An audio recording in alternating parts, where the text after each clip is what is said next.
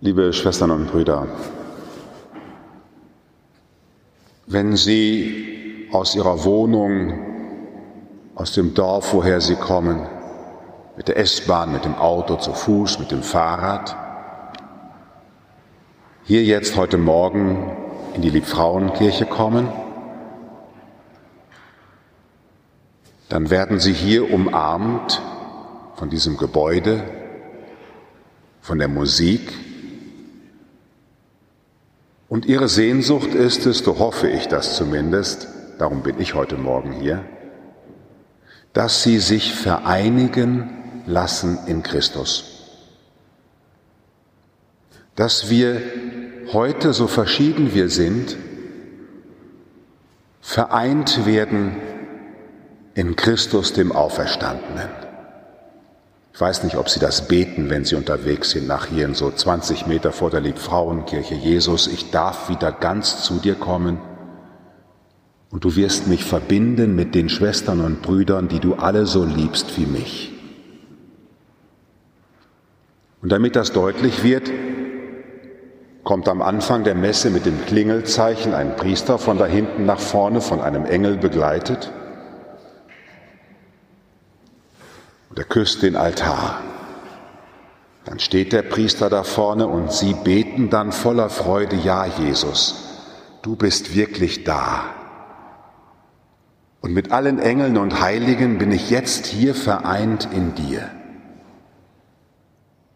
Der Weg in diese Vereinigung wurde geöffnet in der Taufe. Darum beginnen wir mit dem Kreuzzeichen, mit der Anrufung des dreifaltigen Gottes. Das ist der Schlüssel, mit dem uns das Himmelreich aufgeschlossen wurde.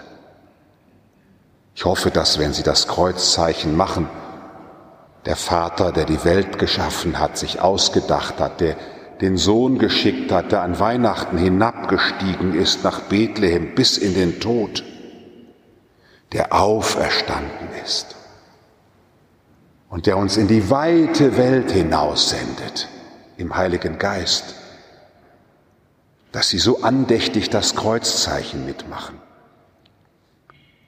Und so im Herrn eröffnet, wird ihnen zugerufen, der Herr sei mit euch und sie antworten und mit deinem Geiste. Ja, es ist Jesus, der uns jetzt hier vereint hat. Das ist etwas sehr Intimes. Und das haben wir eigentlich nicht so gerne. So viel Nähe. Darum hat die katholische Kirche, um die Nähe Jesu feiern zu können, einen Ritus, der voll davon ist, uns mit Christus zu vereinen und den Schwestern und Brüdern. Und gleichzeitig dürfen wir auch auf Distanz bleiben. Stellen Sie sich mal vor, ich würde Ihnen sagen, bitte schön die Banknachbarin, da gehen Sie gleich mal schön zu der nach Hause und tun mal mit der eine Stunde über ihr Leben reden. Da würden Sie sofort sagen, nee, so viel Nähe bitte nicht. Typisch lieb Frauen. Wir sind ja alle glücklich, dass wir uns fremd sind. Hier kann man ja fromm sein, ohne dass dann nachher draußen vor der Tür über einen geredet wird. Dann der Rückblick, wenn wir dann als Getaufte so vereint sind in diesem Christus, an seinem Auferstehungstag, ich weiß gar nicht, haben Sie schon das Gefühl entwickelt, dass heute wirklich der erste Tag der Woche ist? Ich erwische immer wieder Katholiken, die immer noch so bei diesem Wochenenddrive sind. Nicht, man arbeitet und wird dann mit dem Wochenende belohnt. Das ist so FFH. Fängt schon Donnerstagmorgen an. Gleich kommt das Wochenende. Aber für uns ist ja heute der erste Tag der Woche. Wir beginnen die Woche mit frei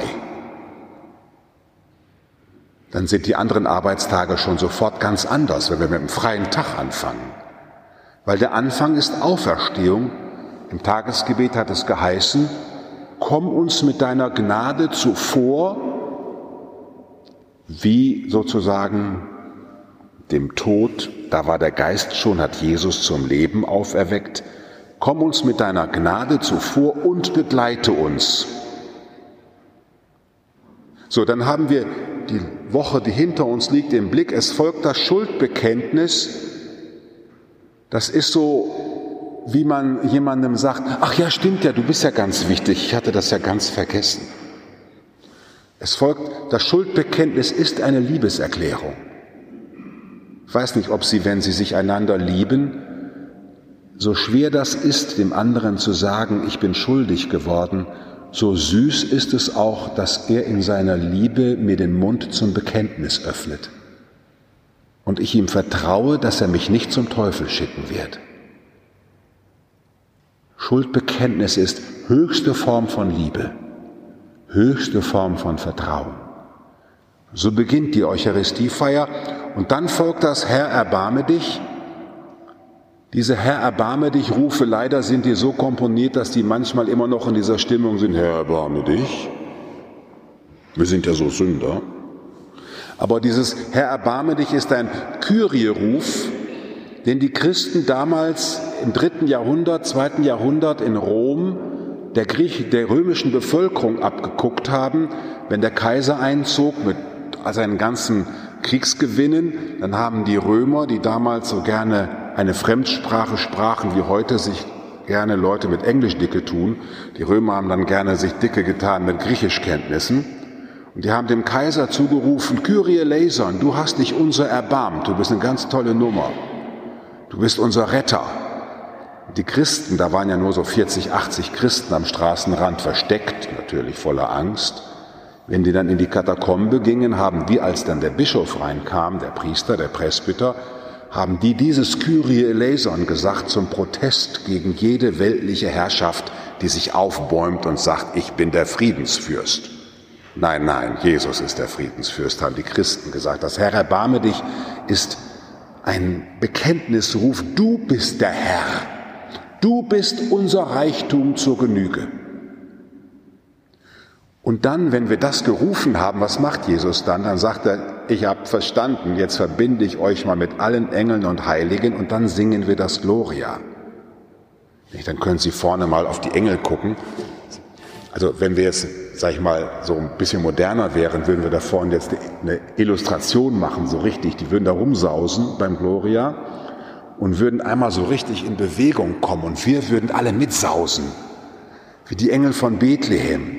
Denn hier ist jetzt Bethlehem. Denn heute Morgen geschieht hier die Geburt Christi. Denn sie werden um 12 Uhr aus der Kirche als neue Menschen rausgehen, voller neuer Hoffnung voll begeistert, dass Jesus in dir lebt, mit seinem heiligen Leib verbunden, ja? Oder sind sie heute hergekommen, dass sie die Alten bleiben wollen? Oder dass Jesus das Alte, was sie denken, noch ein bisschen weiterführen soll? Nee, nee, sie werden neu gemacht. Müssen heute, vor mir, heute Nachmittag bei einem Nachbarn klingeln, wo sie eigentlich nie mehr klingeln wollten, weil sie sich mit ihm versöhnen wollen. Denn Jesus macht uns ja hier nicht fit für uns, zu unserem Heil, sondern er macht uns fit für das Heil der Welt, für euch und für alle. Also wenn wir so mit allen Heiligen verbunden sind im Gloria hier in der Liebfrauenkirche, dann kommt das Tagesgebet, lasset uns beten. Der Priester breitet die Arme aus und Sie denken sofort bitte immer hier dran. Darum steht das ja auch hier. Ich stehe dann da für den Gekreuzigten, der nicht mundtot gemacht wurde, sondern der für uns alle betet. Sie vereinen sich hier in meinem Herzen, sie pusten mir alles zu, was rauskommen soll aus ihnen, und Christus bringt es zum Vater. Und dann sagen sie das Amen. Schauen Sie, liebe Schwestern und Brüder, das ist unser Reichtum. Wer so aufmerksam zur Eucharistiefeier geht und sie mitvollzieht, wer so liebevoll und so aktiver, voller aktiver Teilnahme dabei ist, der wird dann auch die Worte der Schrift hören, immer im Blick auf den gegenwärtigen und auferstandenen Herrn, der uns Perspektive und Zukunft gegeben hat. Lesen Sie heute noch mal im Internet nach die Lesungen des heutigen Tages. Ich kann das jetzt ja nicht weiter ausführen. Unsere irdische Zeit ist ja begrenzt. Ich betete und es wurde mir Klugheit gegeben. Ich flehte und der Geist der Weisheit kam zu mir. Jesus spricht so. Die Kirche spricht so. Und auch du sprichst so. Ich flehte und der Geist der Weisheit kam zu mir. Ich zog sie Zeptern und Thronen vor, Reichtum achtete ich für nichts im Vergleich mit ihr, einen unschätzbaren Edelstein stellte ich ihr nicht gleich, denn alles Gold erscheint neben ihr wie ein wenig Sand. Merken Sie, welche Gelassenheit aus diesem Text spricht. Wie dieser Text die Hände öffnet.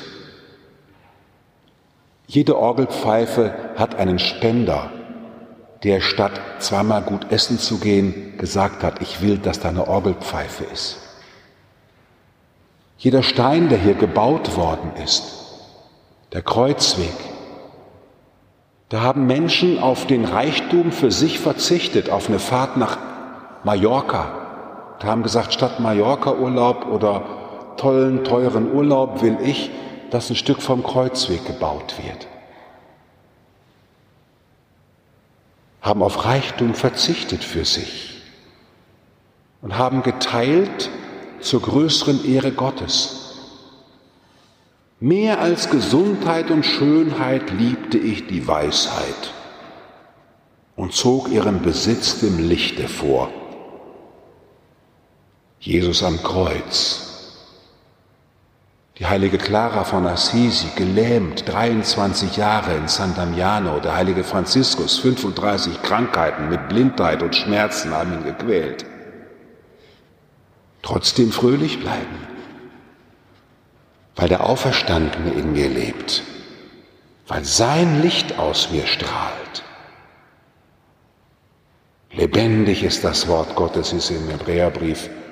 Und das Evangelium wird sich Ihnen von selbst erschließen, wenn Sie mit dieser Haltung noch einmal heute Nachmittag laut sich den Text vorlesen, heute Abend vielleicht. Hm? Ich weiß nicht, wie Sie das Abendgebet miteinander beten zu Hause. Sie könnten einfach Smartphone aufrufen nochmal das Tagesevangelium sich vorlesen und spüren, wie Jesus auch sie ruft und vor allen Dingen, wie er sie anschaut. Dreimal kommt das in diesem Text vor, darum habe ich das mal ganz bewusst einmal heute so gelesen. Er schaute sie an. Und dies genau, liebe Schwestern und Brüder, tun wir. Wir lassen uns anschauen vom Licht. Von einem Licht, das stärker ist als alles Dunkel dieser Welt. Ein Licht, das zur Auferstehung ruft und uns Hoffnung schenkt, Fröhlichkeit, Gelassenheit, vielleicht auch sogar Weisheit, Liebe weckt, Gerechtigkeit ermöglicht, sodass es am Ende der heiligen Messe dann heißen wird, geht hin in Frieden mit dem Frieden, den wir heute hier, Christus selbst, das ist unser Friede, ihn empfangen haben, gehen wir hinaus und bringen diesen Frieden der wartenden und seufzenden Schöpfung. Amen.